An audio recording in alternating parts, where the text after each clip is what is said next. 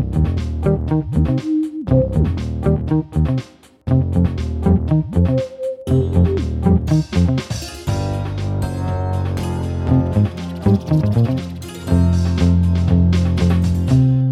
Всем привет! Это подкаст «Дневники Лоры Палны» от студии Термин Вокс. Меня зовут Маша. А меня зовут Митя, и здесь обычно мы рассказываем истории маньяков, серийных убийц и вот это вот все. А сегодня, друзья мои, вы слушаете, друзья мои, друзья наши, вы слушаете наш специальный новогодний, предновогодний спецвыпуск. Спецвыпуск, который мы сделали при поддержке сервиса аудиокниг Storytel, за что им гигантическое наше спасибо. Да, считайте это нашим таким совместным подарком под елку. С Новым годом, дорогие друзья Лора Митя, Палнеры. подожди, у нас еще впереди выпуск. А, ну да, короче, э, к слову о подарках, если вдруг вы слушаете этот эпизод, если этот эпизод вышел, значит, в нашем инстаграме, судя по всему, завершилось голосование, завершился конкурс, который мы устраивали в прошлом открытом выпуске, да, если вы там принимали участие, бегите смотреть, вдруг что выиграли. Да, вдруг вам мозг достался. Ну, в том смысле, подвеска в виде мозга, как а не просто мозг. Да, грустно грубо- грубо прозвучало, получилось, ладно. Я, на самом деле, тоже хочу мозг э, и серотонин еще. Ладно. Ну, в общем, вдруг вы действительно что-нибудь выиграли, вы еще об этом не знаете, да, бегите смотреть. Давайте начинать. Ладно, да. ладно, ладно, Мить, давай начнем без флуда, без этого блуда. Флуда блуда. А, шутка. Категории, да. Да, категории блуд. Ладно, Митя, я сегодня хочу тебе задать вопрос. Набрасывай, давай. Что, Дело говно на хорошее. вентилятор.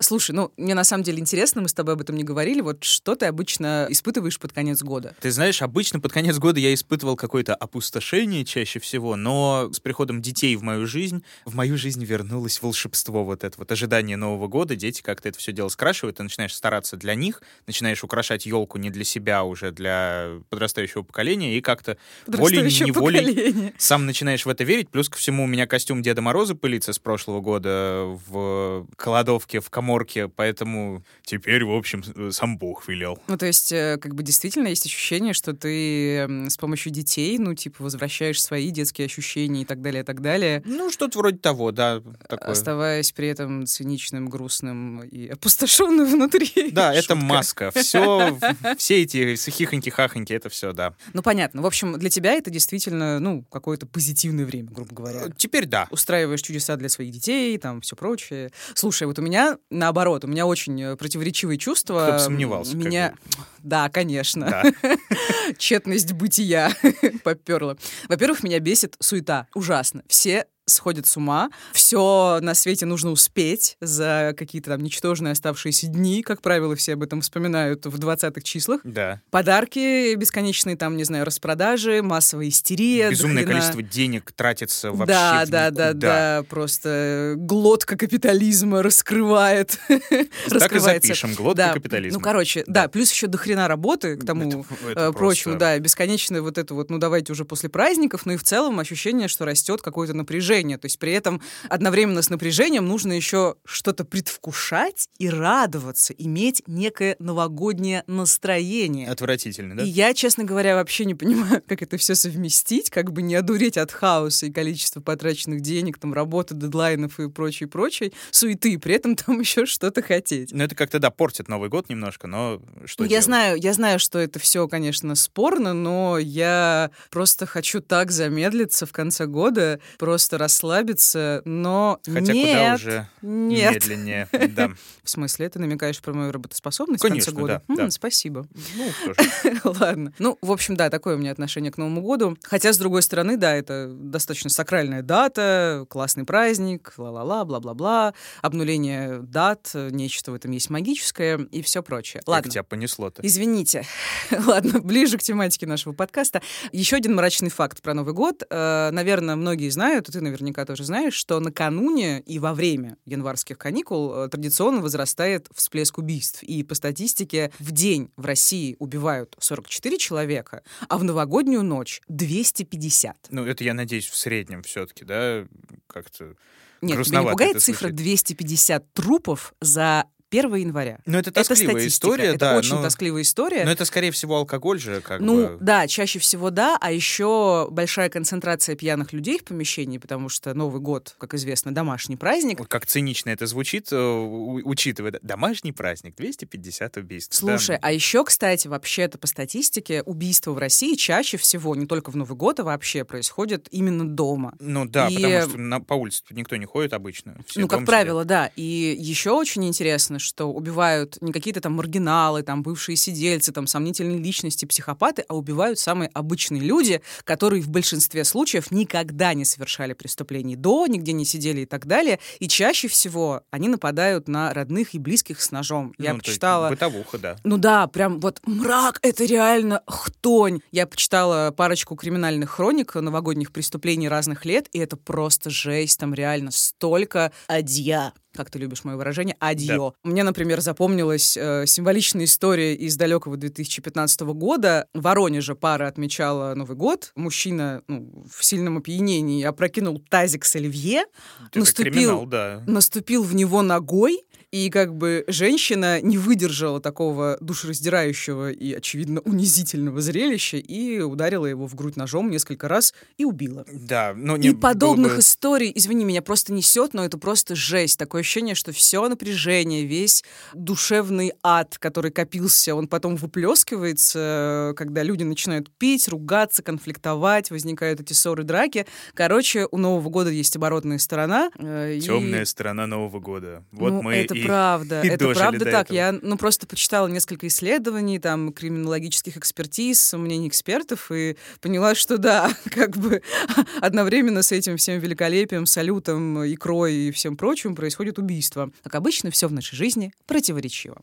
Ты- Да. Ты, любишь, да, в общем, друзья? Вбросить. э, Праздничный спецвыпуск у нас сегодня будет мрачно, как обычно. А, ну, кстати, еще я хотела сказать, ну, раз уж говорить правду матку, да, то количество суицидов тоже возрастает на новогодних праздниках, потому что, ну, Ну, тоже долгие напряжение каникулы. тоже, да, да. напряжение, долгие каникулы, безделье, размышления о жизни. Одиночество в толпе и так далее. Да, осознание, что год был не таким уж и прекрасным, и, возможно, Новый год будет тоже довольно безрадостным. И Так, давайте сворачиваться, ладно, ладно, друзья. ладно, все. Новый год, время я поделилась с волшебства. вами информацией. да. Классно все. Да, да. Надо помнить, что все хорошо, все здорово. Нет, Мить, все не всегда хорошо, это и был все тяжелый всегда год, сложно. был он Да тяжелее, нет, чем нет. тот, там Я просто далее. хочу сказать, что все всегда амбивалентно. Но надо смотреть на позитивную сторону. Это я считаю. Нет, я, я, вот считаю, нужно буду быть реалистом. Нужно быть реалистом. бу- Быть реалистом и смотреть Не обязательно зацикливаться на плохом, но знать, что оно просто есть. сторону. Мы И с тобой бы не договоримся сегодня, поэтому... Об этом наш подкаст, между а прочим. к чему мы, э, собственно, это все ведем и клоним? К тому, что я сейчас кое-что тебе расскажу, раз уж я тут сижу. Но это не будет что-то адское, э, как ни странно. Все адское я уже перечислила. Расслабься. Мы, на самом деле, да, серьезно, мы собирались как-то вот этот спецвыпуск, просто собирались посидеть, посверестеть, там послушать разных веселух и Ну, э, сейчас будет веселуха. посланий от наших веселуха. э, друзей Лора Палнеров, но, Это мы послушаем потом. но нет, это Ладно. будет чуть попозже. А Должно быть сейчас- все. Я вот Да. не люблю эту всю слащавость. С Новым годом все будет хорошо. Ты-ты-ты-ты-ты. Господи. Ну ты и злодей, конечно. Ладно. Ей-богу. Все будет действительно когда-нибудь хорошо. Ладно, я жестить особо не буду, я обещаю. Историю я расскажу не очень длинную. Ну не смотри на меня так, Митя. Да ничего, все я хорошо. все-таки все, все, все равно пытаюсь быть собой. Да, мы на всякий случай просто для тех, кто к нам все-таки присоединился в эту предновогоднюю пору, мы хотим сказать, что да, у нас сегодня спецвыпуск Да, новогодний, да, соответственно, новогодний, будут да. целых Истории.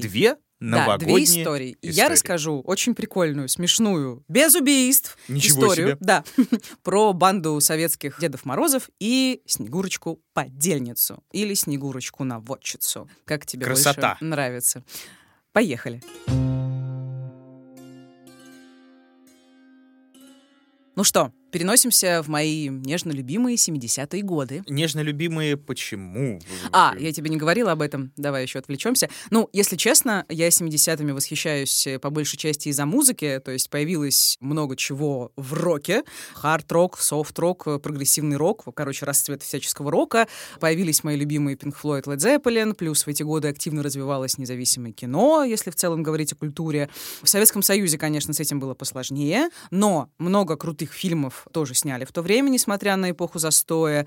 Плюс э, в 70-е было потепление отношений между СССР и Америкой, западная культура начала проникать в советскую жизнь. Я понимаю, что я, конечно, романтизирую это время, ничего про него не знаю, я там не жила, это все мои фантазии, но в целом в плане музыки и кино оно совершенно точно было крутое. Ну а к- И- какое время еще можно романтизировать, э, если не то, в котором мы не жили? Конечно, да, Поэтому- да, да, да, да, да. А вообще, Мария, стариковские вкусы у тебя в музыке, Ну сказал да. я, который э, безумно любит Лещенко и Утесова. Да, хорошо, Ну, мне кажется, мы с тобой примерно в одной временной шкале. Хотя, не знаю, в самое... Нет, все, да, я тебя переплюнул э, с Вертинским, наверное, вот ну так да, вот. да. наверное. Ладно, мы отвлеклись, да, 70-е. Призналась я в любви 70-м. Итак, Москва, конец э, декабря 1978 года. Ажиотаж, суета, примерно как сейчас. И по квартирам начали ходить Деды Морозы.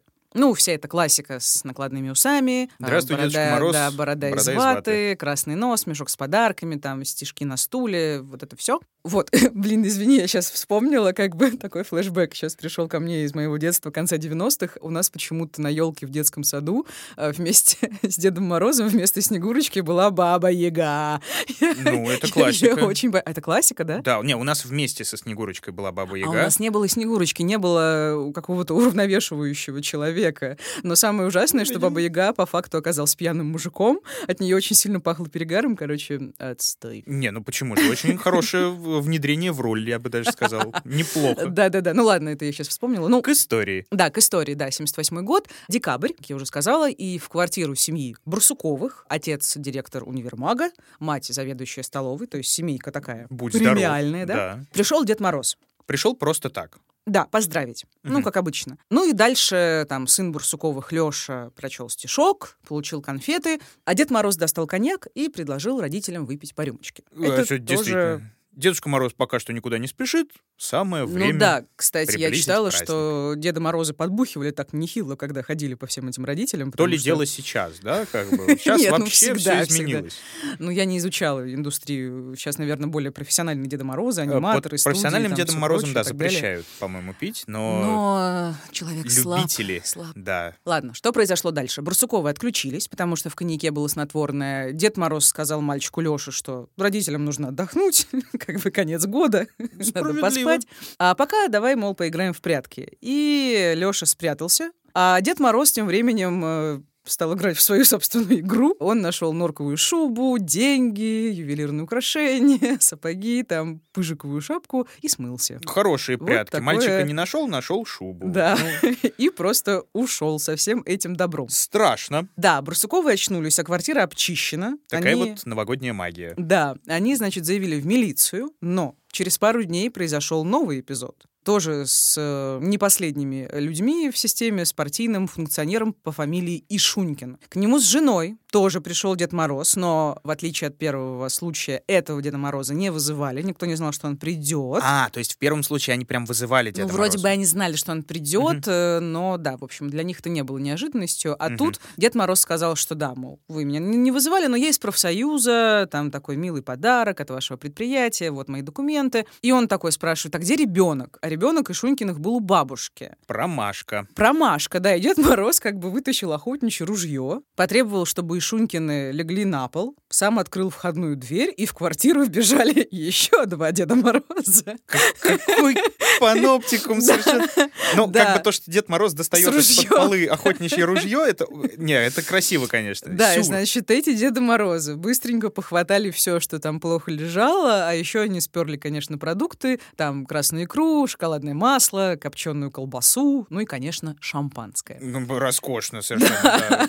Красиво. Ну, как бы еще 79-й год, наступ- 78-й. наступающий 79-й, наверное, да, все-таки А, да, такой наступающий легкий 79-й. дефицит все-таки там есть, да. Советский Союз, Да. нелегкий дефицит. Ну, начинается Но тут опять партийный вбросы. функционер, у Ну, парт-элиты понятно. все было хорошо. Естественно. Ну, по идее, как бы, если э, напали, это уже не как бы не ограбление, это натуральный грабеж Ну да. с применением А э, в чем разница силы. ограбления и грабежа? Так, э, это да- вот не грабеж, это разбой, по-моему, уже А, натуральный, потому что это с применением насилия. Да. Нет, ну э, вроде бы никого не били, просто угрожали. Ну, ладно. ну, как бы это уже посерьезнее. Ну, разумеется, всему это- конечно. С оружием это угроза жизни и все прочее. да, я И согласна. как бы это появление в семье партийного товарища, э, не самого последнего, насколько я понял. То есть, по идее, там как бы милиция должна встать на уши была. Да, грабители стали оперативно искать, вызвали наряд в тот район, где, собственно, произошло преступление, и даже чуть не поймали одного из Дедов Морозов. Но тот Что? ударил сержанта посохом волшебным. И сбежал.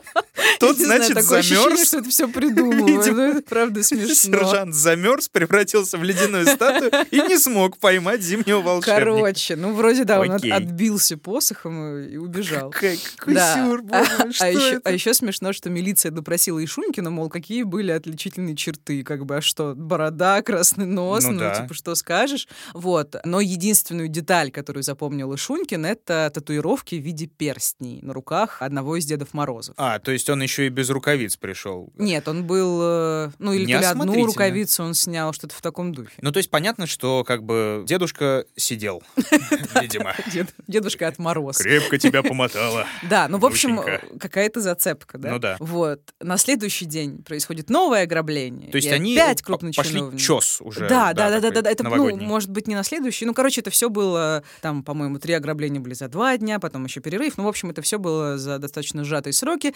И опять пострадал крупный чиновник. В этот раз Деда Мороза, их было двое или трое, они набросились на чиновника с кулаками, а потом зачем-то надели на его голову мусорное ведро. Короче, ребята с, с юмором, не знаю, пришлось вызвать врачей, э, потому что, ну, как бы, что делать? И врачи сняли ведро с помощью подсолнечного масла. Ну, А, то есть, подожди, ведро еще и застряло к тому Да. же. Ой, боже мой, какой ужас. Любители Скайрима знают Ну, в этот наверняка, да, раз... что- э, в- Что такое Skyrim? Э, Ну, это компьютерная игра-то. А, когда она вышла, там э, народ веселился, что если надеть на голову там какого-нибудь продавца ведро, то он э, перестает тебя видеть, и ты можешь просто забрать все, что у него лежит в магазине. А, Да, то есть э, любопытно, красиво. Да, да, Ну, С да. юмором, да? да, нелепо. Один посохом отбивается, другой ведра надевает. Занятно. Да, Но э, э, они, получается, грабили именно вот э, обеспеченных людей, врывались в квартиру к э, не последним людям. По идее, у них же, наверное, должен быть список, должна быть какая-то наводка. Мгм. Ага. Ты помнишь про Снегурочку-наводчицу? Она Вот. скоро появится в нашем рассказе.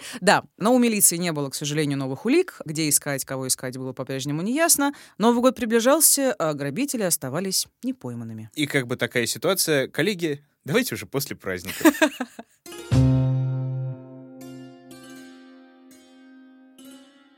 Надо сказать, что достать форму Деда Мороза было не так просто, как сейчас, да. Тогда это можно было сделать либо в домах культуры, либо в театрах, либо там в каких-нибудь кружках художественной самодеятельности в разных учреждениях, ну, коих в Москве было, понятное дело, великое множество, и проверить все эти учреждения было невозможно То есть физически. э, не так просто, но все-таки довольно-таки просто для рядового ну, гражданина. если у тебя, наверное, есть знакомые, там Ну еще что-то там, бла-бла-бла. Но тут следователи обнаружили закономерность очень важную. Дома жертв находились в одном районе, в одном районе, а Мгм. дети потерпевших ходили в один детский сад. Так, связка Мгм, неплохая. да. Кстати, знаешь, что хотела тебя спросить? Ты был клоуном или зайчиком на Новый год? Чего? Извини, Чего там есть сейчас? такой мем, все мальчики клоуны. А, это э, девочки-снежинки, Да, девочки еще, все да, мальчики-клоуны. Да, это... Ты не помнишь? Я, я помню, мне просто все еще обидно. Да я, я просто спросила. Ну хорошо, а кем еще можно было быть? Я был обезьяной. Я не знаю, каким вообще макаром э, на де- детском утреннике, единственный утренник детский, который я помню, почему-то мне боже. надели жуткую пластмассовую маску криповой максимальной обезьяны, я танцевал под Чунга-Чанга. Что? Причем здесь Новый год? И э, каким макаром связан синий небосвод? Ну окей. Господи, Я Митя. получил свой не очень сладкий подарок, и я забыл это как страшный сон. Ужасно, ужасно. А я однажды была снежинкой, ну, все скучно. А правда, у меня было красивое платье, которое было шито из маминого свадебного. Ну, и ты обезьяной хотя бы не была, так ну что... да, ну, стала. Ой, я была снежинкой, ну, в общем, ничего особенного. Да, и помню, что в тот день, когда нужно было выступать, отключили свет в детском саду, как бы были везде свечи, и нам надо было танцевать, и я грохнулась на пол в темноте. Это, видимо, учитывая, что в свете свечей Баба Яга, под которой скрывался человек с перегаром еще, да? Да, жесткий у меня был детский сад, да. Прохавали жизнь с самого низу, Мария, просто. ты был обезьяной, Да. Баба Яга превращалась в пьяного мужика. Э, Ну, короче, а что у Ужас. нас по ограблениям и по детскому саду? А что я говорила в последнее? А, детский сад, да. Да. Ну да, вот, в общем, у следователей появилась версия, что наводчик банды работает в этом детском саду, и они пришли его проверять, запросили данные на всех сотрудников, и на стенде с фотографиями один из следователей заметил Деда Мороза с татуировками на пальцах. Е. А вот это прям сейчас красиво, конечно, да. Да. Любопытно. И выяснилось, что это жених воспитательницы Оксаны Воронец. Он какой-то артист. И эта Оксана Воронец в детсаду больше не работает. Ее уволили за кражу продуктов. Вот. И Гнилая следователи, да, следователи пошли искать эту Воронец, и выяснилось, что она уже три года не жила дома, связала свою жизнь э, с каким-то уголовником непонятным и родила от него ребенка. И где находится, чем занимается, как бы совершенно неясно. Но начал играть в Орлянку, связался с пиратами и покатился. Ну, значит, можно предположить, что ее жених — это вот один из этих там трех или скольких Дедов Морозов, Которые орудуют на районе, да, Да, которые вот с татухами, да. Оксана типа у них наводчица. Выборка у нее была реально продуманная. Она давала Дедам Морозам адреса обеспеченных семей. Ну и пока правоохранители ищут преступников, ограбления продолжаются. В этот раз жертвой стал главврач детской поликлиники Николай Киселев. История романтическая, тоже не уверена, что, Так. возможно, это правда, но окей, излагаю события так, как я их обнаружила в нескольких источниках. Короче, Киселев был один вечером, он недавно развелся, и к нему пришла Снегурочка, вот, вот та самая Оксана Воронец. Мгм. И э, она пришла под предлогом, мол, давайте я поздравлю вашу дочь. Тоже А типа его- от профсоюза. ну, так, Ну что да. там придумала, а дочь была в этот момент с матерью. И э, Снегурочка такая не растерялась, типа, а давайте шампанского выпьем. Раз уж вы все равно один. Ну да, и Киселев повелся. Ну и, может быть, там ему просто было скучно уже быть одному, да, Надоело надоело. одиночество. Да-да-да, они приготовили ужин, выпили, и Киселев отрубился, потому что Оксана растворила в бокале, что правильно, снотворное. Красота, да. Да, потом она открыла входную дверь, ввалились три Деда Мороза, которые там где-то терлись и ждали сигнала, и, в общем, вся эта дымоходе, семейка, семей, ну, у нас это не Санта-Клаус, в мусоропроводе. Братья Морозы. О боже. Русские Деда Морозы приходят к детям через мусоропровод. Какой ужас. Мусора. Шутка, минутка. Да. Да, в общем, вся эта компания. Пришли они, да, начала, начали да, шарить. Шарить, шарить, да. Никто не знал, что у Киселева была бдительная соседка. Она услышала странный шум, увидела, что Деда Морозы вошли в квартиру и вызвала милицию. Но ей это показалось подозрительным. Ну, действительно, как три Деда Мороза. Он же один, по идее, в Великом-то. Устюге живет. Приехал наряд, и к этому времени грабители успели вытащить на улицу телевизор «Рубин», прочие всякие ценные вещи. Они увидели милицейскую машину и сбежали. Слушай, в одном из прошлых наших выпусков мы обсуждали, кто-то тоже спер телевизор Рубин. Я помню, что эта вещь, ну, большой адронный коллайдер такой, который очень Ну, сложно да, нести в руках конечно. трем взрослым людям, по-моему. То есть, ну, махина бандура. Получается, как бы вот с ним, с этой ерундой Нет, в руках. нет, нет, они оставили, разумеется. Они убежали просто так, они очень ловкие, быстрые. А, то есть они на то, не что... взяли с собой. Нет, но они просто оставили, они, в общем, вышли, увидели наряд и сразу начали драпать. А. Ну, поняли, что это за ними. Понятно. Вот, они зато оставили, правда, на телевизоре отпечатки пальцев, кто-то даже целую ладонь оставил, а это прям С круто. перстнями. Да. Вот. Ну, то есть у следователей появились, наконец, значимые улики. Так, а это по счету кража, получается, третья, или ты мне не все рассказываешь? А, ну, смотри, есть информация, что их было около 10, я пересказываю тебе примерно это четвертый, наверное, по счету, который я тебе пересказываю. Ну, в итоге я расскажу про 5. Ну, в общем, да, их похожих было около 10 штук. Понятно. ну Ну, и, соответственно, дальше... Дальше. Дальше милиционеры подумали, что, ну, вряд ли банда собиралась э, вести награбленное на метро. Ну, Довольно сложно, да. Да. И рядом, ну, по логике, должна быть машина, в которой их дожидается подельник. Ну или на всякий случай сани. С Правильно? оленями. С оленями. Да. Или... Или подожди, тройка. Медведи. Не-не-не, э, ну какие медведи, Маш, ну ты чё, это, Ну, бурые. это чё тебе, хроники Нарнии, что ли? Ну, Дедушка Ну, Мороз подожди, всегда на тройке, по-моему, Какие... ездил. Нет, подожди, русские национальные животные — это медведи. Мне кажется, русский Дед Мороз должен быть на медведе. А, это урку Деда Мороза должны возить медведи, по-моему, да. А Урку? нормальный Дед Мороз ездит на лошадях, на белых, э, в теории, а если он уголовник, то его уже Михи возят, наверное, как-то так. Три бурых коня. Эх, три бурых коня. Короче, да. Смешно. Какой же ты смешной парень. Да, в общем. Они Подельник Да, в санях. Должен был их ждать. Ну, С бурым медведем. ну. Короче, они прочесали окрестности и обнаружили грузовое такси. И там сидел водитель, 32-летний Иван Сычев, ранее судимый за хулиганство. Сидел там и сычевал, видимо. Ха-ха-ха. И он, значит, назвал лидера банды, главного Деда Мороза, вот, который с татухами. Им оказался 35-летний Евгений Кривошеев по кличке Артист.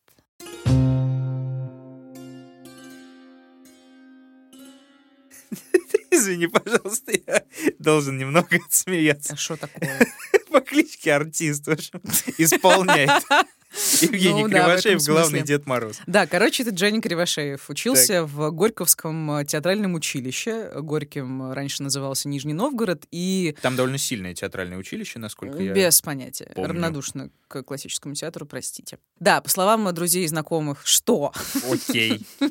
Ну, я не знаю. Поправляя монокль, сказала Мария. Да господи. Би-би-би. По словам э, друзей и знакомых, он был довольно талантливый, но со сложным характером. И однажды у него даже случился конфликт с руководством училища. Вот что рассказывал бывший однокурсник Евгения Федор Кныш. А когда его вызвали на комиссию, он перед всей комиссией сказал, не хочу играть в бездельников и врунов. А ваши, говорит, комсомольские работники такие есть. То есть он, значит, не хочет играть бездельников и врунов, лучше он станет бездельником и вруном. Давайте-ка я присяду, а потом буду врать и бездельничать в костюме Деда Мороза. Ой, окей. Ой, ну, Ну, и плюс ко вообще... всему ненависть, видимо, к партийному строю А, и к вот, комсомольцам. Вот, да. То есть у него ну, довольно опасные были настроения. Бунтарь. Да, и да, получается, у него была концепция некая. И еще ко времени этих преступлений он был четырежды судим за всякие кражи и мошенничество. Уже после окончания, видимо, училища. Нет, нет, нет, нет, нет. Он училище в итоге не закончил. Его а, то есть так себе он артист в итоге. Ну, нет, ну, его отчислили, скорее всего, за вот эти антисоветские настроения, там, комсомольцы такие сики. и по делам. И он стал преступником. В первый раз он сел за кражу колбасы, господи, как это грустно. Ну и дальше покатило, и до 78 года он суммарно провел в тюрьме 9 лет, где и, собственно, обзавелся своими татуировками в виде перстней. Ну, Понятно, где же еще, в общем. Да, ну и последнее преступление Кривошеев совершил в конце декабря, буквально за несколько дней до Нового года. Он ограбил некоего Илью Задорожного, советского дельца-нелегала, у которого за городом был дом с баней. Он, значит, тоже приехал к нему под видом Деда Мороза, якобы присланного друзьями. Они выпили, пошли в баню, Кривошеев запер Илью в парилке, сам украл все ценное и уехал. Но это довольно грустно Преступление даже в бане. То есть, с одной стороны, оно звучит немножко комично, но вообще, друзья, не запирайтесь в бане. Это опасно. Не запирайтесь в баню с сомнительными И не пейте с, де- дедами. с Дедами Морозами. Ну, то есть, Морозами. э, получается, он уже на тот момент, незадолго до этой всей серии, он уже начал отрабатывать свой модус операнди с ну, в общем и целом, да, со своей шайкой других Дедов Морозов скрываясь под маской, а точнее под бородой Ага, под носом. красным. И тут в конце декабря произошло еще кое-что. Московский мальчик, это был, кстати, будущий журналист НТВ Тимофей Баженов, шел домой и встретил у подъезда Деда Мороза, собственно, нашего Кривошеева. Они, оказывается, жили в одном доме. И тут Кривошеева внезапно обуял порыв добра, то есть даже у такого мошенника и грабителя, разумеется, есть чувства. Видимо, когда с костюмом вот э, оно приходит, вот надеваешь ты шубу Деда Мороза и как-то ну, пробуждается. слушай, учитывая, что он охотничье ружье волшебство. доставал, какое-то другое волшебство. Но это же мальчик. Ну ладно. Тут самый, Ну, вот и сам Бог Там велел. тоже было полно детей в квартирах, куда они приходили. Ладно, короче. Кривошеев спросил Баженова, что тот хочет на Новый год, и мальчик в ответ такой грустно. Луноход. Действительно. А, и Кривошеев сказал, что с луноходом как бы сложновато, но... В стране напряженка с луноходами. Да-да-да. И он достал из мешка, вот, ничтоже сумняшися, дорогую железную дорогу из ГДР. Как бы это очень Слушайте, крутой, ни хрена очень себе. дорогущий подарок, Это не мечтали добра, все, это, все советские это мальчики. величие какое-то уже просто. Ну, э, Да. видимо, он мог себе это позволить, да? Ну, Скорее всего, это была не его железная Ну, дорога конечно, из ГДР. не его. Ну ладно. И этот мальчик обалдел. Баженов пришел домой, рассказал про доброго дядю родителям. Родители не дураки. Они решили, что это как-то ну, подозрительно, слишком дорогой подарок. Профсоюз такое не дарит. Ну, конечно. Да. И вообще какие-то Деда Морозы по, по Деревянный городу заяц и шарят. все. Да. И рассказали эти родители о произошедшем знакомому Деду Морозу, милиционеру. Знакомый Дед Мороз, это не твой ли там? Милиционеру, да. Да. И тот, зная обо всей этой заварухе с бандой, решил на всякий случай устроить устроить проверку. Всех жителей этого подъезда обошли под видом поиска ветеранов. Ну, там что-то придумали. И выяснилось... битвы, да. А? Э, Ветеранов Куликовской битвы, да. У нас одна битва. А, Добра со злом или что-то?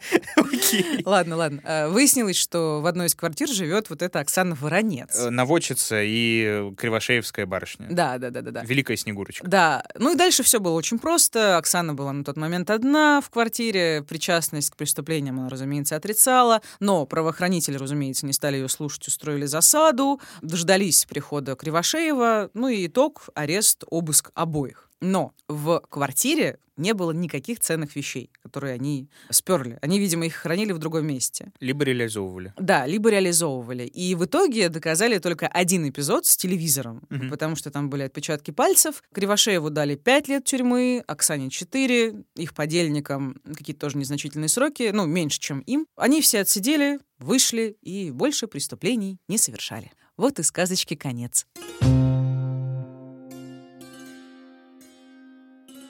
Такая прям, о, такая прям... Видишь, я обещала, что я не буду жестить, а Как не только про суициды рассказываю. Новогодний, хорошо, спасибо, Маша. Прям это приятно. Да, на самом деле мне тоже было очень приятно эту историю рассказывать, потому что она очень смешная и В какой-то легкая. веке, да. Да, в какой-то веке, потому что мы с вами за этот год э, как бы столько всего пережили, столько всего понарассказывали, да, и не поехали, надеюсь, ничем кукухой, например. Вот, и кажется, что только благодаря вашей поддержке, вот, и вашим комментариям, от которых всегда очень тепло и уютно. Да, Вот. серьезно, что ВКонтакте, что в Apple, ну, в Apple, ладно, в Apple в меньшей степени, там нас не прям, чтобы уж Это всегда любят. Ну, осадок остается, и прямо Митечка. каждый ваш злобный комментарий Если бьет бы- в наше сердце. Если бы никого не критиковали, было бы вообще очень странно. Да, но на самом деле, честно вам скажу, вот за прям эмоциональной поддержкой я бегу всегда в Твиттер. Я всегда читаю там, нам там такие классные вещи пишут э, частенько, прям. О. О, да, именно так. Нам э, там однажды даже написали, что меня даже не бесит эта куча реклам, лишь бы вы говорили ахахахаха.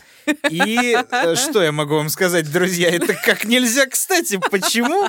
Ну да, кстати, да, потому что этот специальный выпуск мы сделали при поддержке Storytel, э, международного стримингового сервиса аудиокниг. Да, мы, собственно, благодаря им не просто сидим и травим какие-то байки, а прям рассказываем полноценные истории, делаем полноценный спецвыпуск, потому что они большие молодцы. И не дай бог кто-то еще из вас, друзья, остался под Новый год без невероятно ценных знаний об этой удобной и легкой в использовании платформе, которая дает доступ к книгам в исполнении крутых дикторов, к электронным книгам, к классным лекциям, к смешным стендапам и качественным подкастам. Почти как дневники Лоры Павловны.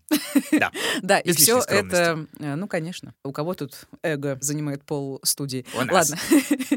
И все это без рекламы, без ограничений, вообще без проблем. Ну и тем более, знаете, зима в разгаре, праздники, впереди новогодние каникулы, ну и, в общем, январь — это самое время подрасслабиться.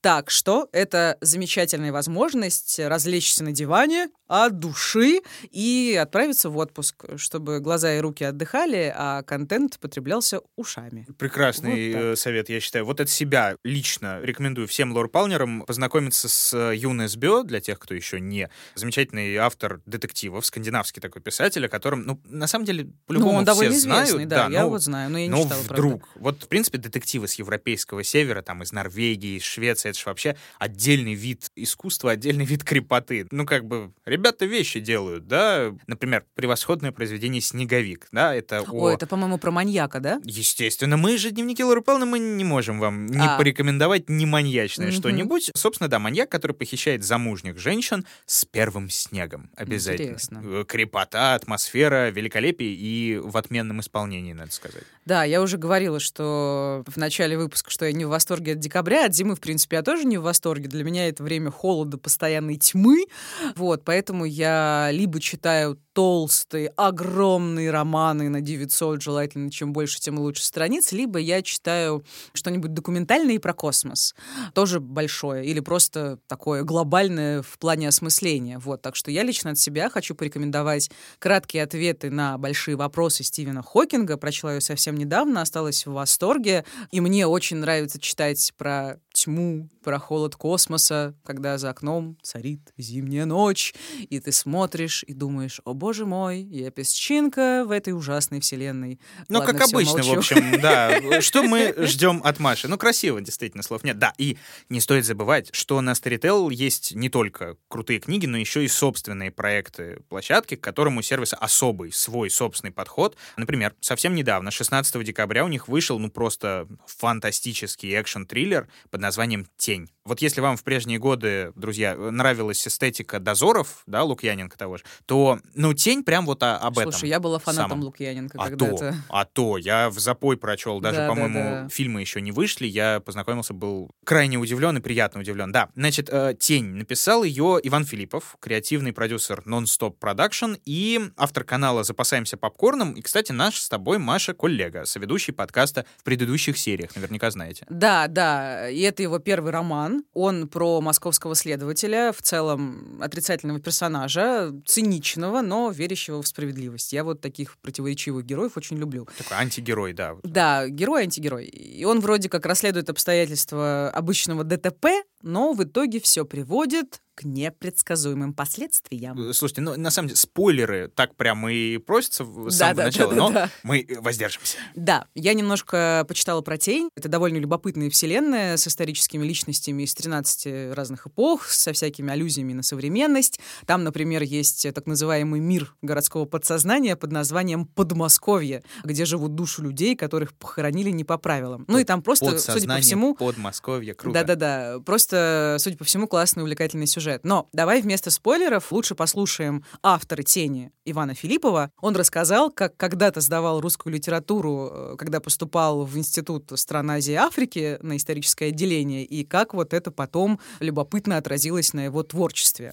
Я поступал, когда в МГУ, мне нужно было сдавать устную литературу. Поэтому это три года тяжелой, ну, как бы, кроме сочинения, это еще три года тяжелой подготовки со всякими репетиторами, которые объясняли, как находить скрытые смыслы в романах, что именно хотел сказать автор, какие, значит, мысли обуревали его, и, может быть, какую сложную систему знаков он зашифровал в своих произведениях. Меня эта хрень травмировала довольно сильно, и поэтому я, когда работал над тенью, я не думал о том, что я хочу сказать. Думал о том, что я хочу быть рассказчиком, хочу рассказать своему читателю интересную историю, историю, которая ему принесет удовольствие. Вот что он прочитает, закроет книжку, скажет «класс». Вот это была на самом деле единственная амбиция. У меня есть, как у читателя, давняя проблема. Мне очень хочется качественной развлекательной литературы. Вот не история про то, как автор встал на пьедестал и сверху обращается к своим, значит, внемлющим читателям, объясняя им какую-то истину жизни, которую он познал и постиг. В этой части уже достаточное количество авторов работает. Мне можно, пожалуйста, просто развлечение, которое будет достаточно увлекательным и непримитивным, чтобы мне было классно его прочитать. Потому что я на такой литературе вырос, я такую литературу читаю, и, к сожалению, это чаще всего англоязычные авторы, и мне очень хочется такой литературы на русском языке. Вот сейчас прозвучит, конечно, это излишне амбициозно, такой задачи, наверное, я тоже себе не ставил. Мне хотелось написать роман, который мне самому было бы классно прочитать. Ну, в общем, примерно чем-то это похоже на один любопытный подкаст, да? Ну, подкаст «Дневники Лоры Павловны». Мы тоже, в общем, стоим не такие вот «Эй, слушайте нас!» Мы тоже скорее вас Просто рассказываем развлечь. истории. Да, короче, Да. тем, кто заинтересовался, тень вас ждет. Да, да, тем более, что наши друзья из Storytel подогнали всем слушателям дневников Лоры Павловны отличный подарок. Это расширенный пробный период. Если у вас раньше не было подписки, и если вы перейдете по ссылке в описании этого выпуска, то бесплатно вы сможете слушать все содержимое Storytel целый месяц. То Круто? есть и на новогодние праздники хватит, и вообще. Ну и по традиции Storytel для тех, кто оливье весь съел. Э, да. Ой, мое любимое. Ладно, а, пока Маша умирает от кринжа, э, да, продолжаем разговор. Э, Маша свою историю уже рассказала. Теперь, что называется, my turn.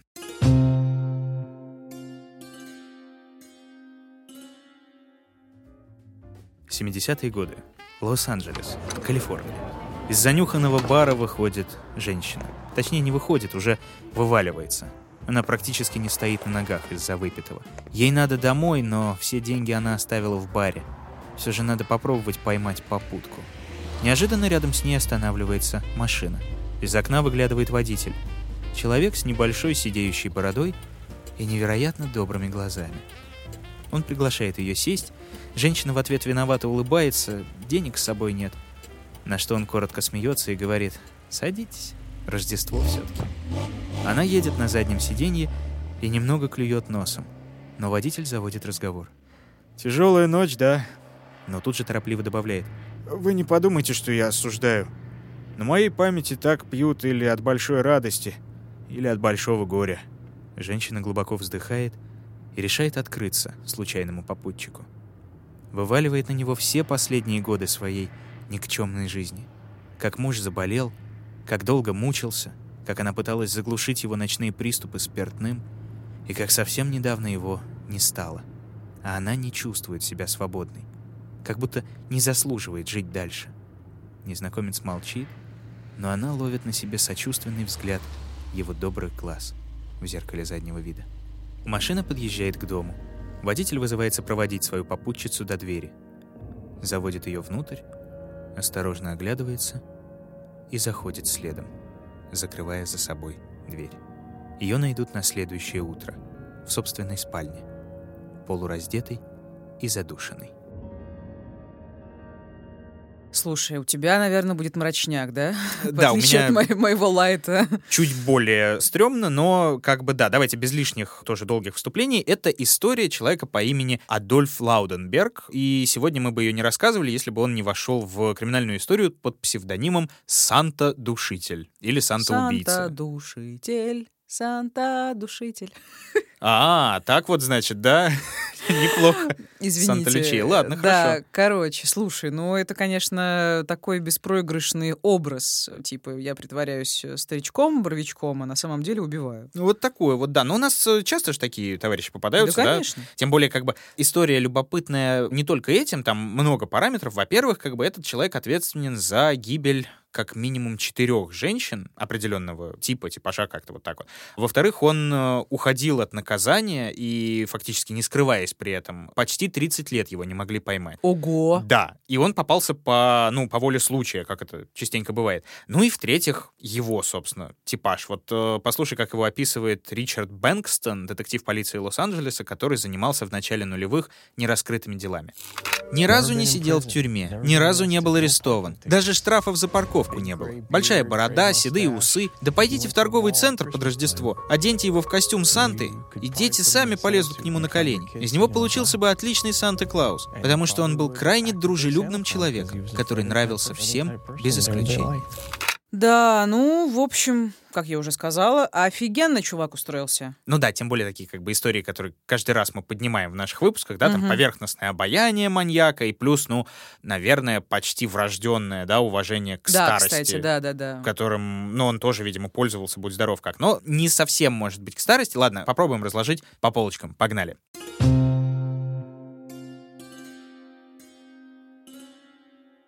Итак, Адольф Лауденберг родился в 1926 году в американском штате Кентукки. По имени фамилии, я думаю, догадываетесь, что он был не особо местный. Немец, а, да? Немецкие иммигранты, Мгм. отец и мать. Э, Детство довольно тоскливое. Отец э, мясник, мать домохозяйка и по совместительству алкоголичка. Да уж. Да, поэтому как бы нежные годы маленький Адольф провел, э, созерцая то буйные запои, то затяжные болезни матери на фоне непрекращающегося употребления тоже. И ему было довольно мало лет, когда ее, наконец, к сожалению, не стало. Но бесследно, понятное дело, такое детство не проходит, и в психике у него, судя по всему, остался надолго, навсегда акцент на возрастных и страдающих женщин. Вот как-то М, так. То вот. есть, э, ну, наверное, это было связано с типажом, да? Ты говоришь, что у него был типаж, и, видимо, это Жертв. было... с- Да, типаж жертв, он, по всей видимости, выбирал их. Думаю, да, и все, на самом деле, кто так или иначе анализировал этот э, случай, они, в общем, к этому и, и сводят это все. Хотя, как бы, никаких особых предпосылок, что в детстве, что в юности, не было. Обычный, совершенно спокойный парень, ну, довольно такая типичная немецкая внешность, да, нельзя сказать, что прям самая привлекательная на свете, но такая классический бюргер, да, Мгм. немного сухой и любопытный. Тихий нрав, Сухой, добрый любопытный. взгляд, вот такое вот. Мгм. Да, ну, он вырос, он э, отслужил в армии, и пока ходил в солдатах, ну, естественно, там гулял по кабакам, да, в свободное время, и там он в одном из кабаков встретил любовь всей своей жизни, танцовщицу Аннель. Знакомство переросло в бурную связь, и Адольф скоро сделал ей предложение. Усыновил при этом ее сына. Там то ли от первого брака, то ли, в принципе, от какой-то случайной связи, неизвестно, в общем. М, Ну, как мило. Да, женщину с ребенком. Взял Мгм. большой, кстати, молодец. И вот, собственно, новоиспеченная семья переезжает в Калифорнию, где отслуживший уже Адольф устраивается сторожем на какой-то там металлопрокатный завод. А жена продолжает танцевать. Мгм. И вот пара, ну, прям не сказать, чтобы она друг другу пара, потому что она вся из себя такая горячая, обворожительная, страстная, и он тихий, замкнутый, немногословный, спокойный, как валенок. И все же, несмотря на вот эти вот все... а, Противоречия? Несоответствия, да, а может и благодаря им, не знаю, как противоположности притягиваются, как говаривают, да, брак Фигня. держится... Извини, фигня. Я считаю и много читала. Митя, прости. Но я правда много читала, что вообще-то на... мы склонны тянуться к тем, кто похож на нас, а не к тем, кто не похож Ну на вот нас. как они похожи друг на друга? Вот ты можешь сказать вот поэтому вот, что вот сейчас я, сейчас я озвучу? Может, ты сама все расскажешь тогда? Не, ну возможно, я тоже не Не-не-не, верю. просто я, я- я не верю в то, что противоположности притягиваются. Они притягиваются, потом сразу отталкиваются. Ну вот, э, короче, эти противоположности оттолкнулись не сразу, к чему я говорю. Брак у них продлился чуть меньше 30 лет, Ну, блин, это дофига что, вообще-то. Естественно, да. Но как бы Анель продолжает работать в своей студии танцев, а Адольф начинает таксовать для души, судя по всему. И в свободное от работы время он мастерит трости. Тоже для души. Да, и причем мастерит, кстати, прям отменно. И Продает? ты знаешь, вроде как он их продает, а вроде и нет, потому что бывает, что он может там продать их 10 долларов за штуку, но это не особенно большие деньги.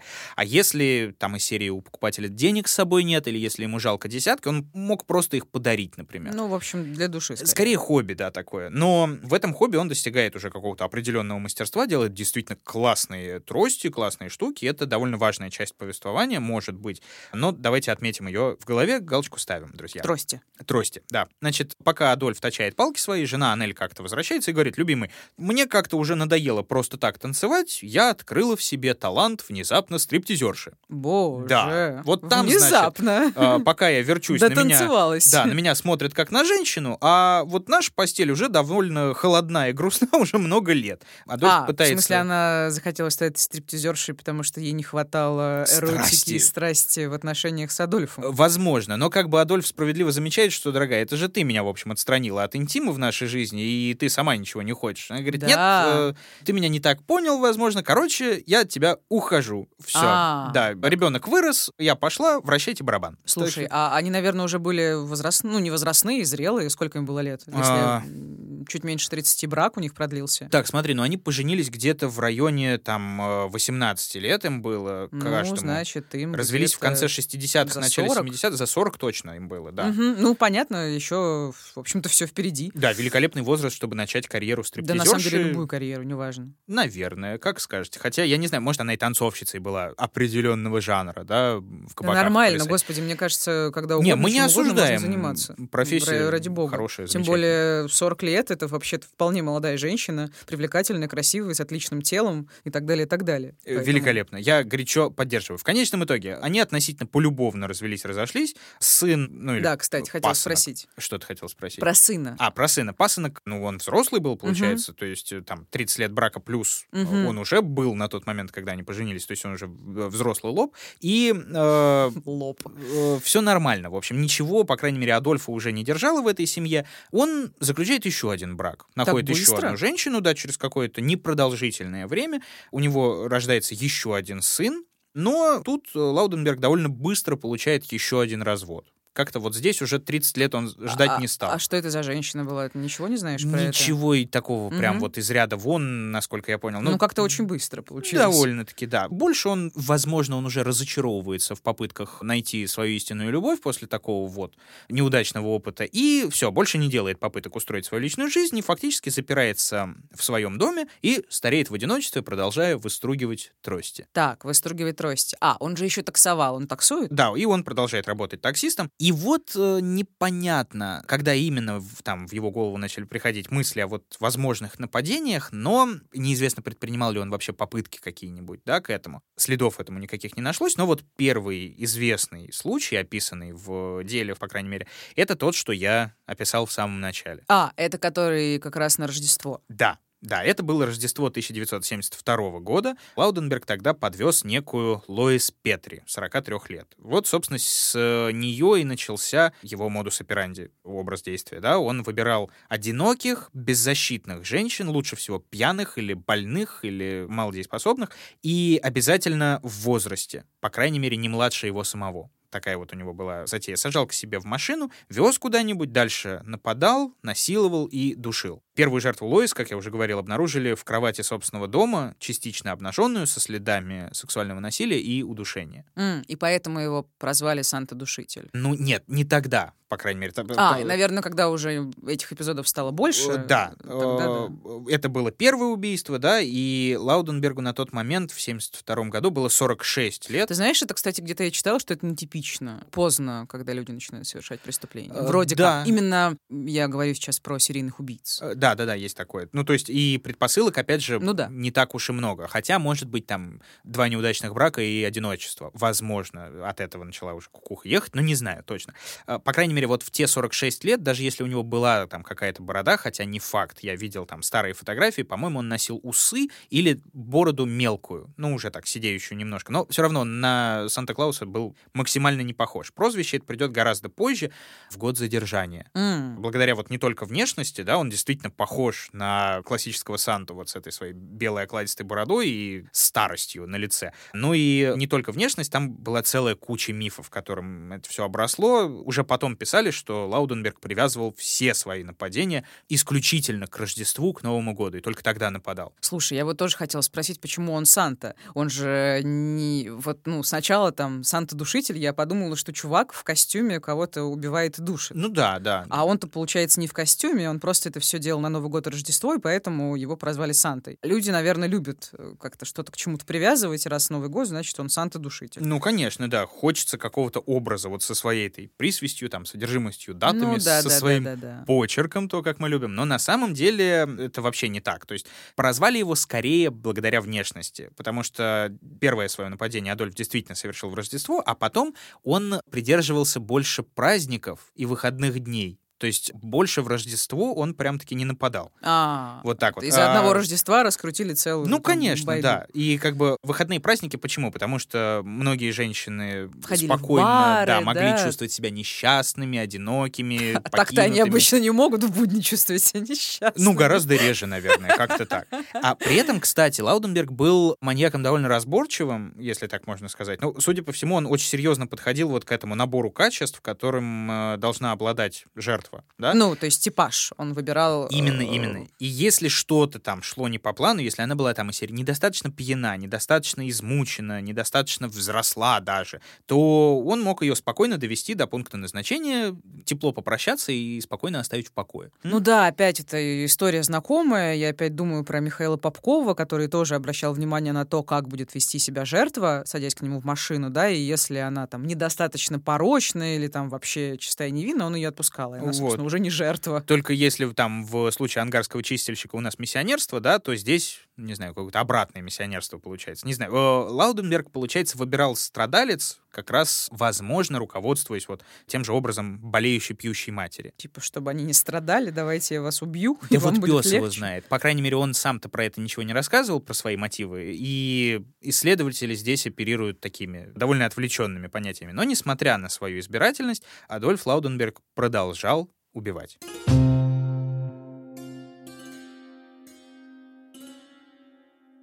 В следующие несколько лет э, убитыми находят нескольких женщин, ну, помимо вот этой Лоис Петри, первой на Рождество 72 года. Через полтора года после этого инцидента нашли Кэтрин Медину, 50 лет. Нашел ее муж, накануне они поссорились по пути домой, выпившая Кэтрин на тот момент в сердцах убежала. Очевидцы говорили, что она села кому-то то ли в машину, то ли в фургон, но ни номеров, ни модели никто ничего не видел, не запомнил. А нашли ее на следующий день, обнаженную, задушенную недалеко от заповедника Харбор-Лейк. Спустя пару недель новой жертвой стала Анна Фелч, 54 лет. Она продавала хот-доги на пляже. Вечером сильно выпила в баре, и ближе к утру ее нашли в нескольких кварталах от места работы. Тоже изнасилованную, тоже задушенную. И это все совершил э, наш э, чувак. Да, это все доказанные случаи.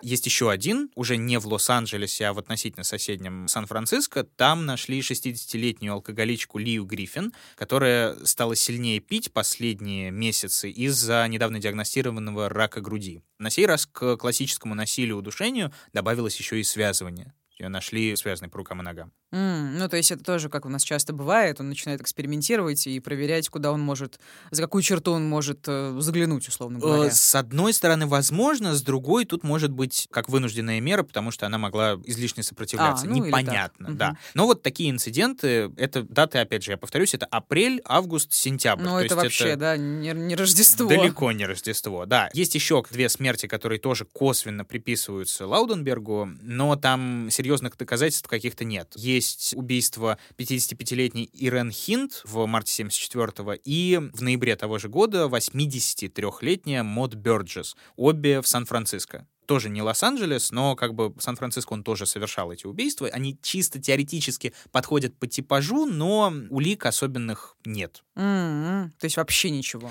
Ну, там как бы, кажется, был какой-то частичный отпечаток пальца дома вот у этой Мод Бёрджес, который за 80 было, но там дактилоскопия не совпала. А, то есть э, Они на не него- привязали в результате. Как вышли вообще на него? А вышли на него позже, до этого еще рано, на самом Мгм. деле. Значит, пока что у нас 75-й год, происходит странная история. Значит, сын Лауденберга собирается жениться. Сын, который пасынок, вот этот вот первый от первого брака, Мгм, мгм. ну, ну, вы поняли. От э, танцовщицы. От э, танцовщицы, да, взрослый лоб. Он неплохо общается с отцом, и вот перед свадьбой он знакомит его со своей новой пассией. Но старику девушка внезапно почему-то не нравится. Так, почему? Она страдает? А, нет, просто не нравится, знаешь, по-человечески, как э, невестка э, свекру. Исключительно. ну, то есть без э, вот этих... э, Да, поползновений без вот этой всей истории. То есть он не видит в ней жертву, судя по всему, возможно, ну, потому что, во-первых, она молода, как Мгм. минимум, да. Но Лауденберг решает, что девицу будет легко и просто запугать, поэтому он ей рассказывает, а знаешь, э, на моей совести есть четыре греха. Он так вот так и употребляет такую словоформу. Четыре греха. Три в Лос-Анджелесе и один в Сан-Франциско. И тонко-тонко намекает, что ты, солнышко, можешь стать следующей в списке. То есть таким образом он хочет, э, чтобы она типа ушла от э, Да. пасынка. Какой бред, Э, да. господи. А ну она и как она, бы- наверное, просто подумала, что какой-то старичок сошел с ума и, ну я бы, наверное, забила бы скорее всего на это. Вот, она не Минимизировала бы не контакты. забивает, она бежит в полицию. Потому что, ну, Да. фактически Адольф ей довольно подробно описывает все эти убийства. А, а я думала, он ей просто типа угрожает и говорит, у меня есть четыре греха, но я тебе не скажу каких, и просто ерунду порит. А, Нет, видимо, там были какие-то детали, по которым можно было сопоставить. их. Но Те- это очень, конечно, с его стороны максимально тупо. Да, но внезапно ему везет, там почему-то в полиции ничего не предприняли. Несмотря на то, что как бы маньяк орудует, ну вот прямо сейчас, про жертв известно. Каждый год же их практически находят, да, там с определенным шагом. 75-й год все-таки продолжается. И Дело его открыто, и тут к ним приходят вот с такими вот показаниями. Но ничего не делают. Они, наверное, как и я, подумали, что просто какой-то старикан решил запугать э, девушку такими идиотскими рассказами, да, и не восприняли это всерьез. Ну, возможно, возможно. Либо кто-то все-таки пытался что-то проверить, но тщетно, потому что никаких доказательств не было, никаких улик. Учитывая, что ну, у него было очень незначительное образование, и не то, чтобы он там был семипядей во лбу, этот Адольф Лауденберг, но он действовал чуть ли не филигранно, он не оставлял вообще никаких следов. И Круто. он был прям неуловим. А, но проходит... Ну, то есть не круто, в смысле, да. Ну, понятно, что это нифига не круто. Но проходит почти 30 лет после этого случая. И уже в 2002 году история повторяется уже в виде легкого фарса. Так, стой, подожди, подожди, Митя. У нас же был 75-й год, как 2002 Все, все, он пропадает. В смысле, он пропадает, и преступление больше не И совершается. преступлений больше не совершается. А, Вот. и проходит больше 30 лет. Ну, около 30 получается. Охренеть. И что Путем происходит? нехитрых математических вычислений мы Ну да. получаем, да. Там 27 где-то, будем честны. Короче, Плохо у а, меня с цифрами и с числами. на сей раз тут немножко расходятся версии, но на сей раз женится вроде как второй сын, который уже родной от второго брака, он уже вырос. И они тоже, видимо, общались все это время. Ну да, относительно. И э, новая невестка старику тоже не то чтобы прям нравится. И он решает пройти по проторенной дорожке и тоже напугать. Некоторые в то же время пишут, что старику она не то чтобы не нравилась, а наоборот слишком сильно нравилась. И уже дряхлый сладострастник Ну, начинает... то есть им уже 70 с чем-то, да? Уже да, уже да. И он э, начинает волочиться за будущей невесткой. Сначала там недвусмысленно проявляет знаки внимания, потом чуть ли не прямым текстом рассказывает, что я мужчина, хоть куда. Ну вот не знаю. Слушай, что за дичь? Убивал, убивал, потом история. забил, потом внезапно. Ну ладно, как бы тут логику искать не приходится. Именно, да. По другим источникам она была уже там не будущей невесткой, а бывшей женой вот этого сына и свободной женщиной, получается, за которой в теории можно как бы ухаживать. Тоже странно, но ладно. Нет, Факт остается ну, фактом. Если рассматривать эту ситуацию в вакууме, ну почему взрослый мужчина не может ухаживать за свободной молодой женщиной, если она не против? Ну, пожалуйста. это да. ладно, но как бы он тут неадекватный извращенец, поэтому негоже. Э, ну да, и что дальше? э, Происходит, собственно, похожая штука. Лауденберг так или иначе расписывает ей опять все свои подвиги в деталях. Непонятно зачем. Та справедливо пугается и снова идет в полицию. Снова как вот та девушка. Как та девушка, да. И вот мы в любопытной ситуации. То есть, с одной стороны, прошло 30 лет, и вот эти то ли 4, то ли 6 убийств — это, ну, классический висяк, который не раскрыт остался. А с другой, прошло 30 лет, и у полиции появились новые технологии, новые методы и новые способы, в том числе благословенный анализ ДНК. Слушай, у нас же было что-то такое, да? Когда через Да. много лет вычислили именно благодаря ДНК. Вот. Слушай, и они в этот раз заинтересовались вот тем, что рассказала эта новая женщина. Да, там подпряглись очень многие и решили, что действительно, почему бы, собственно, и нет, тем более, что в полицейских архивах был образец с тела вот этой первой самой жертвы, Лоис Петри, был образец спермы. Слушай, а он, получается, рассказал ей прямо подробно, где, когда, в каком городе. Ну, то есть, как они поняли, что ну, надо именно это дело доставать. А, Именно я вот так- э, заниматься Лоис Петри. Я так понял, что не то, чтобы он прям рассказывал в деталях с именами, со всеми делами, но было довольно просто понять. М, Вот, ладно, э, ладно. Что это? Ну и что? 70-е, убийство, это было громко, вот такая вот история. И его, к сожалению, не взяли. Он, Почему? на самом деле, он чуть не ушел от правосудия, потому что, как мы помним, у Адольфа было потрясающее досье, он ни разу за жизнь не привлекался, и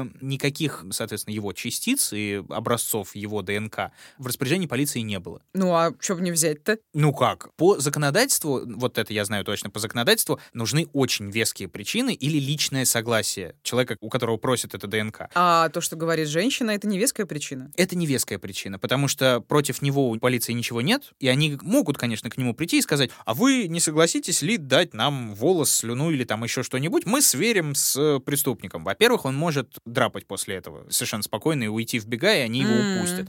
Во-вторых, он может просто сказать, нет, я не хочу. И все. Они могут э, хоть разбиться об него, Ну, но понятно. ничего не будет. Вот. Так, и что? И полиция идет на уловку. Значит, Так. тоже тут расходится немножко, но по одной версии они пользуются слабостью старика, они пользуются этими тростями, которые он вырезал. Мгм. Значит, офицер под прикрытием, Боб Динлокер его звали, приглашает его на чашку кофе в местную забегаловку, чтобы глянуть на трость, которая ему вроде как приглянулась. Так. А по другой версии просто там он связался через местных и попросил о встрече как со свидетелем. Полицейский забирает ту самую чашку Мгм. и отправляет образец ДНК в лабораторию. Там, И? там сравнивают Ага. э, то, что имеется в участке, и полное совпадение. Круто. Да, круто. после этого в ближайшее время Лауденберга арестовывают по обвинению в нескольких убийствах. После этого были огромные споры. Там, ну, было просто безумие, типа, а что это? Копы, значит, берут образец ДНК без согласия носителя, вопреки закону, это как бы частная собственность, и адвокаты там выстраивали целую линию защиты, чтобы перевести стрелки там на копа, на ресторанного официанта, который должен был забрать эту кружку, но этого не сделал. Очень интересно. Да, есть, э, по-моему, такая история, что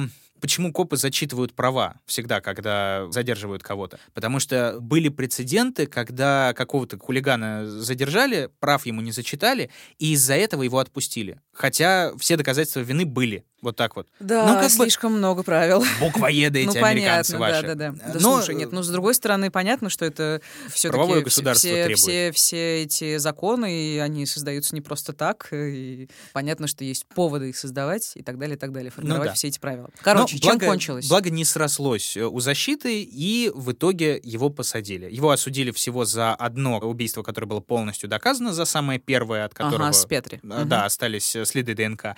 И ему дали пожизненное. Так, ему дали пожизненное в 2000 каком-то там году, втором. В 2002 его задержали, в 2003, по-моему, его осудили и посадили. Так, И ну он, он- сейчас умер, наверное, уже? Нет, нет, он жив Нет? до сих пор. На момент ареста ему было больше 70, сейчас ему то ли 95, то ли 96. На момент записи этого выпуска он жив, он сидит, он все такой же благообразный, Санта-подобный товарищ, и он отбывает наказание без права на условно-досрочное освобождение, что, в общем, довольно-таки справедливо. Согласна.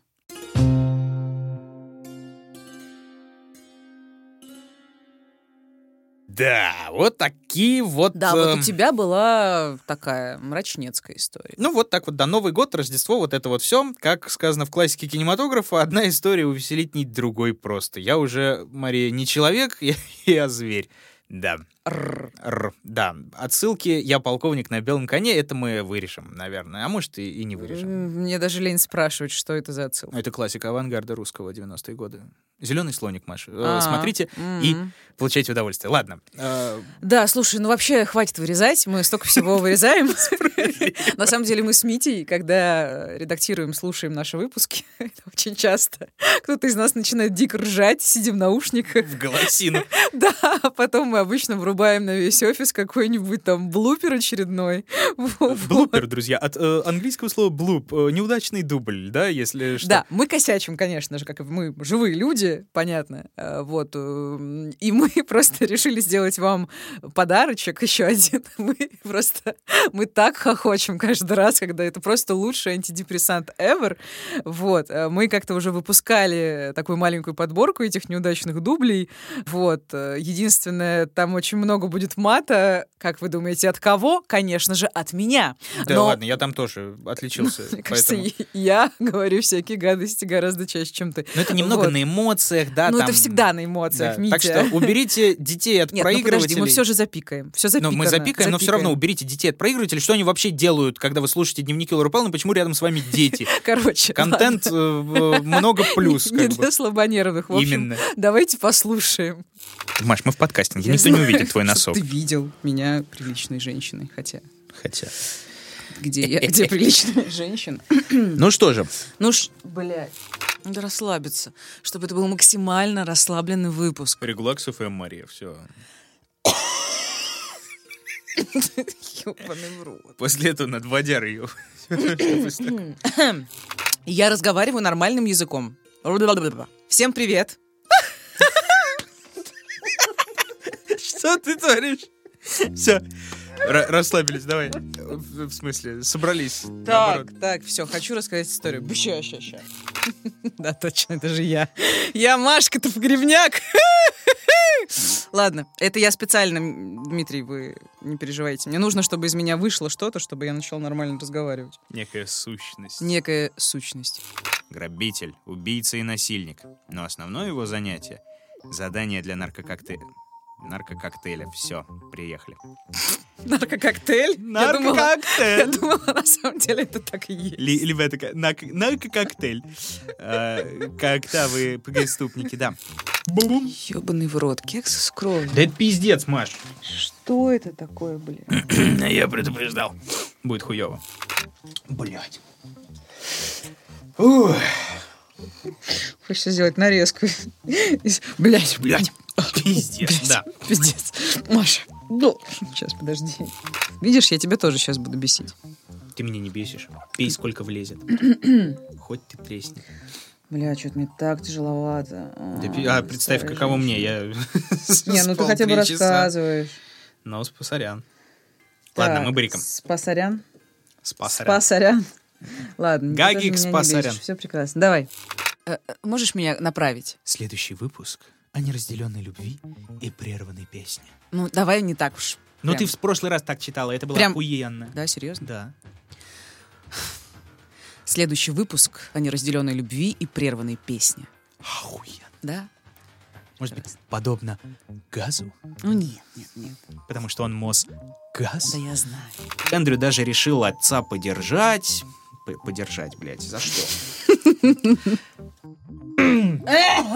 Блять. Сука. Сам такой. Так что она на долгие годы осталась э, в близкой довольно дружбе к... Блять, Ты хотел сказать, что она дружила с головной болью? да, Блядь, пиздец. д- долбоёб. Это соберись, да? Ты чё? Все началось с отливки Великих колец. Красиво, красиво завернула, неплохо. Так, а он... Я проебал. Проебал, ты проебал, вопрос. Так, сейчас, сейчас. Ты просто спокойно. Раз, два, три, четыре, пять. А я не могу. Спокойно, ты как же. Так. Поестественней. Ух, блядь, ты погляди на нее. Ладно. Разговорно.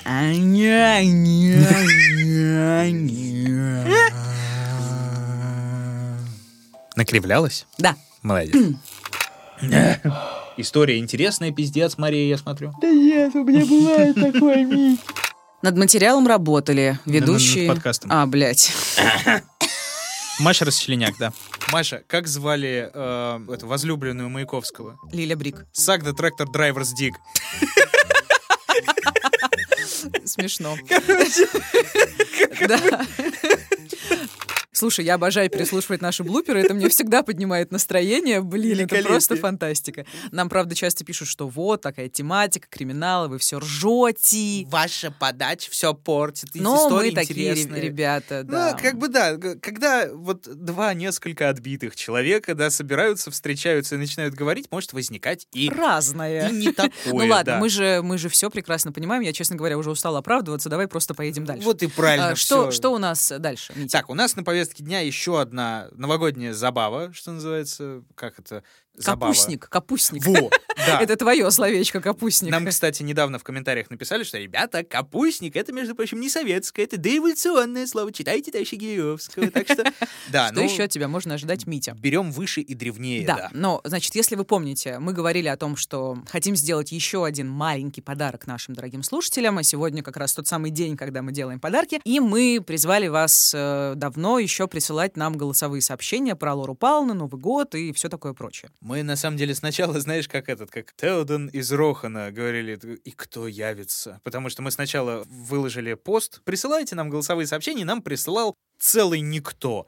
Просто ник одного Никого вообще мы не А когда интересуем. мы сказали вот об этом уже в подкасте, все сразу взяли под козырек, ребята, ой, вы такие классные. Нет, вообще было столько. Всем большое спасибо. К сожалению, не все вошло в выпуск, но столько всего было теплого, лампового, искреннего. Мы с Митей умилялись, смеялись в голос, влажнели, Я пару раз смахивали смахнул, слезы. Да, теплую мужскую Вот. слезу.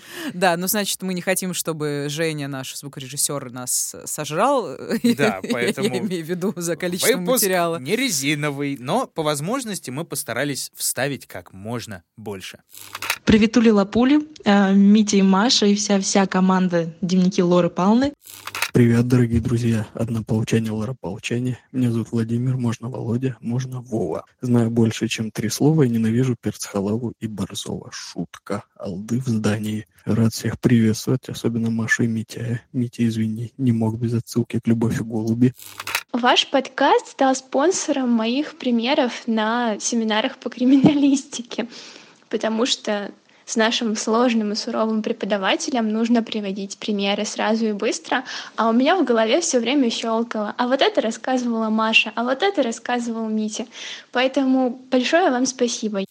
Я начала вас слушать этим летом. У меня как раз были недели отпуска от работы. Я совсем испортила себе режим. Я вставала вечером, засыпала под утро и почти все время слушала ваш подкаст. В голове были только кейсы, преступники, убийства, ваши голоса. И это был хороший период. Слушаю вас только лишь когда езжу в командировке. А в командировке я езжу на машине. Соответственно, я жду командировку для того, чтобы включить ваш подкаст. С 2020 года есть такой пласт добровольно-принудительной работы в моей жизни, как огород. И вот до того, как был найден ваш подкаст, это была засасывающая, тоскливая дыра чернозема. Но теперь, а, когда я с вами, когда я часами переживала вместе с Машей и Митей всю ту жуть выпусков, собирая малину и ежевику, я выходила из зарослей с израненными кровоточащими руками, ладонями с еще не запекшимся ягодным соком на них. И думала, что все прекрасно в моей жизни, и что скоро зима, и не будет больше ягод в этом году. Помню, в каком-то из подкастов Маша вроде бы извинилась и сказала некий дисклеймер, что в этом выпуске будет очень много крови, расчлененки и всяких других неприятных слов. Когда я это прослушала, я такая, «Пф, Маша, ну ты чё, да мы это обожаем. Маша, да ты чё? Мы это обожаем. Очень круто, да. Ну, как бы, а что вы хотели, тем более, как бы, что в Твиттере нам однажды написали, что от Машиного голоса случается отвал... Вульвы. э, отвал одного места, да. э, Вульва, так можно сказать, вполне. Да, так, э, автор этого твита, да. Даника Полудохлая, от души спасибо. Простите, мы будем употреблять ваши... Да, э, отдельное спасибо за фразу, как она ржет, мило ржет, как канина. Это тоже комплимент категории Лор да, такой. Да, и вообще огромное спасибо всем, кто шутил, веселил и нас радовал. Это Нутрия, Флип загорает под луной, Эллен Дели, авторка насилия, Эллен Лютик, Делень. блять, а, умри, вафля, умри. Обожаю. Ладно, в общем, простите, я не могу всех перечислить. Ну там, Да. слушай, самый смак, по-моему, был за последнее время в Твиттере пользователь под ником пельмень от Рейдисов, что уже Ну охренительно. Нам девушка, видимо, написала, скажите мне, что я не одна шиперю Машу и Митю. Простите, я все знаю. Представим, что это броманс. Машу и Митю из дневников Лоры Пауны. То есть как бы... А броманс, броманс, Броманс. Это, к- это как романс, только бро. а мы типа братья-мужики? Да, да. Все люди братья, кроме сестер, как мы вот это вот все. А, шиперить это типа они нас случают. Случают, да, Очень да, да. весело, Это спасибо. случается. У меня главное э, сейчас, чтобы жена не услышала этот э, выпуск Что новогодний, у него кое-что. чтобы мне не дали люлей по Ладно, возвращении ладно, домой. давай, Да. давай. Это, конечно, Тот еще анекдот. анекдот. Да-да-да. Кстати, об анекдотах же, нам же тоже, мы, ну, это я, как обычно, да, сказал, ребята, присылайте все, что хотите, и анекдоты тоже, да, и нам их тоже присылали. Наши топы, мои лично топы за последнее время про этот, в Инстаграме нам прислали, про семейство А, червяков. да-да, скрин нам присылала наша Э, СММщица. м, э, сын червяк спрашивает маму, мама, а где папа? А папа с мужиками на рыбалке. Великолепно. Да-да-да. А еще, почему Гриб не выступил на утреннике? Потому что он волнушка. Волнушка, да, очень круто. Нам и в голосовухах тоже Да, присылали и давайте по- рассказывали. Да, послушаем, поржем. Как говорится, чтобы жизнь медом не казалась. Внимание, анекдот про маньяка. В заброшенном темном парке поздно вечером на скамейке сидит мужик за два метра ростом, плечи косая сажень, накачанная ж футболка рвется, лагерные татуировки, финка в руке поигрывает. Подходит к скамейке мужичок, метр пятьдесят, худющий, бледный, доходящий на носу интеллигентские очечки. Садится на скамейку, мужик могучим басом. Э, ты что еще за чудо? И доходяк такой тоненьким голосом. Я маньяк, серийный убийца. Специализируюсь на таких, как вы. На моем счету уже 93 трупа. Мужик истерически хохоча сползает со скамейки, катается по земле, краснеет от дикого смеха и вдруг резко хватается за сердце и замирает. Доходяга, грустно вздыхая. 94. С Новым годом! Белоснежка, Дюймовочка и Чикатило идут по лесу. Белоснежка говорит, я самая красивая. Дюймовочка говорит, я самая маленькая. Чикатило говорит, а я больше всех людей убил. Идут и видят пещеру правды. Заходит Белоснежка, но убегает в слезах и кричит, я не самая красивая, красивее меня спящая красавица. Заходит Дюймовочка, выбегает и плачет. Я не самая маленькая, мальчик с пальчик меньше меня. Заходит Чикатило, выбегает с криком, сука, кто такой Попков? Ну, и Митя очень хотел анекдот, так что вот, пожалуйста, вам новогодний несмешной анекдот. Звучит он так. Одна девушка загадала на Новый год жить полной жизнью и поправилась на 15 килограмм. Я к чему? Митя просто что-то сокрушался, что бросил курить и, кажется, набрал вес. Так вот, Митя, не грусти, ты просто живешь полной жизнью. Давайте все будем жить полной жизнью, кушать оливьешку и радоваться Новому году. Оливьешкой, да. Ну как этот? И сразу съедаем тазик салата. В салате лежит килограмм майонеза, что вкусно, а главное очень полезно. Это как, э, э, да, всяк свою меру знает, да кто же ее сожрет в этом случае. Да, я, кстати, курить-то бросил, но что-то вот это Что-то не бросил. Стресс, друзья мои, я вам честно признаюсь, давайте уж серьезно, да, я сорвался несколько раз, и Маша сорвалась немножко на меня, не- нет, не, не на меня, просто. Что будет, если заархивировать файл? Ну да, в общем, мы периодически срываемся и курим, потому с что... Нового года да. мы, как обычно, торжественно клянемся. обещаем. Замышляю шалость и только шалость. Да. Шалость не а еще сейчас вот моя любимая, м- мой любимый фрагмент э, это поздравление. Поздравление все-таки предновогоднее настроение. У-у-у, 28 декабря все в ужасе бегают, в ужасе.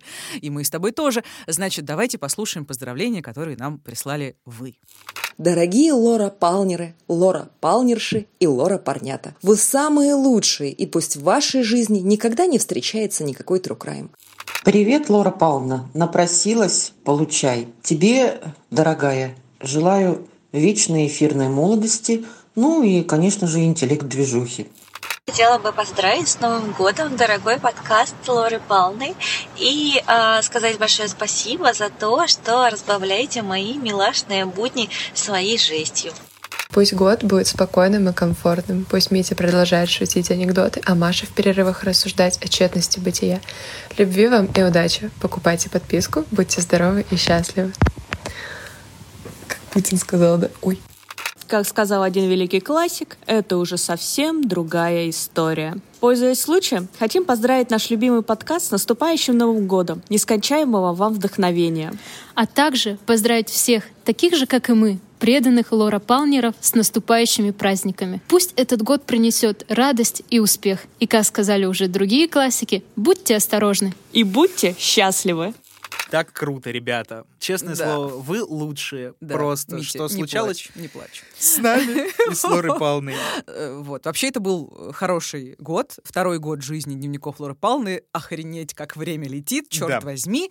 Вот. И спасибо вам большое, что вы нас слушали, радовались, интересовались, охреневали, уставали, ненавидели нас, любили нас и, в общем, все, что угодно делали вместе с нами. Мне так нравится, как мы вот начинали этот выпуск, да, Маша такая говорит, вот, все плохо, Новый год, самоубийство, все, не дай бог, и бытовуха растет. Короче, я привыкла смотреть на рациональную часть этой жизни, все хреново. А сейчас И меня щас просто вот- вставило. Я спала три часа, поэтому мне весело. Да, короче, ребята, это все, это, знаешь, э, как это пролонгированный недосып, когда Да. ты такой вялый, а потом тебя ух-ху-ху. Поэтому в начале выпуска я была не получается, а вот не поспать впрок очень даже.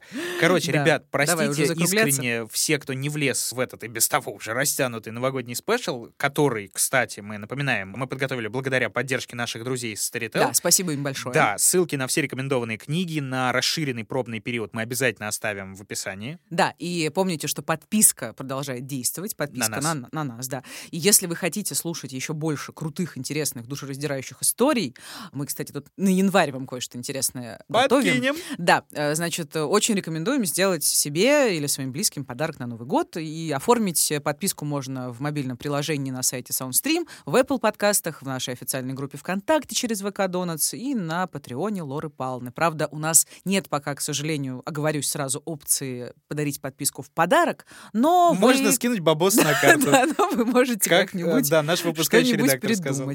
В подписочной зоне уже лежит прошлый спецвыпуск про мафиози Альфонса Капона. И на новогодних каникулах, как вот уже заспойлерил немножечко Маша, вас там будет ждать еще один спецвыпуск. Да, очень крутой. А вот о ком, как обычно, можно узнать в сцене после титров. Дослушивайте обязательно до конца, узнавайте, угадывайте и пишите в комментариях, о ком мы будем, да. Ну а все остальные выпуски лежат все там же, где вы привыкли слушать подкасты, да, на саундстриме, в Apple Google подкастах, на Яндекс Музыке, Кастбоксе, Spotify и вообще Да, везде. все, Мить. Хватит. Ну, пора заканчивать. Это был подкаст Давно. «Дневники Лоры Палны». Меня зовут Маша. Меня зовут Митя. Вот, и мы в 2022 году хотим пожелать, чтобы у вас в жизни было как можно меньше поводов, чтобы быть осторожными. Ну и как можно больше поводов, чтобы быть счастливыми. С Новым годом! Услышимся в следующем году.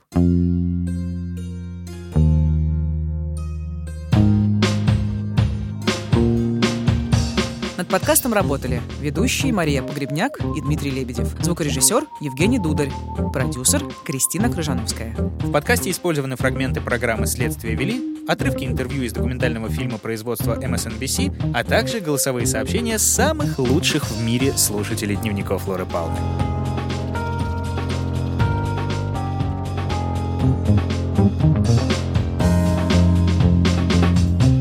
Следующий выпуск о патриархе преступного мира. О спортсмене-неудачнике и пациенте психушки. О карьере, выстроенной из-за решетки. О человеке, объединившем в себе три мира. Россию, США и Японию. И о таинственном убийстве, которое долгие годы оставалось нераскрытым.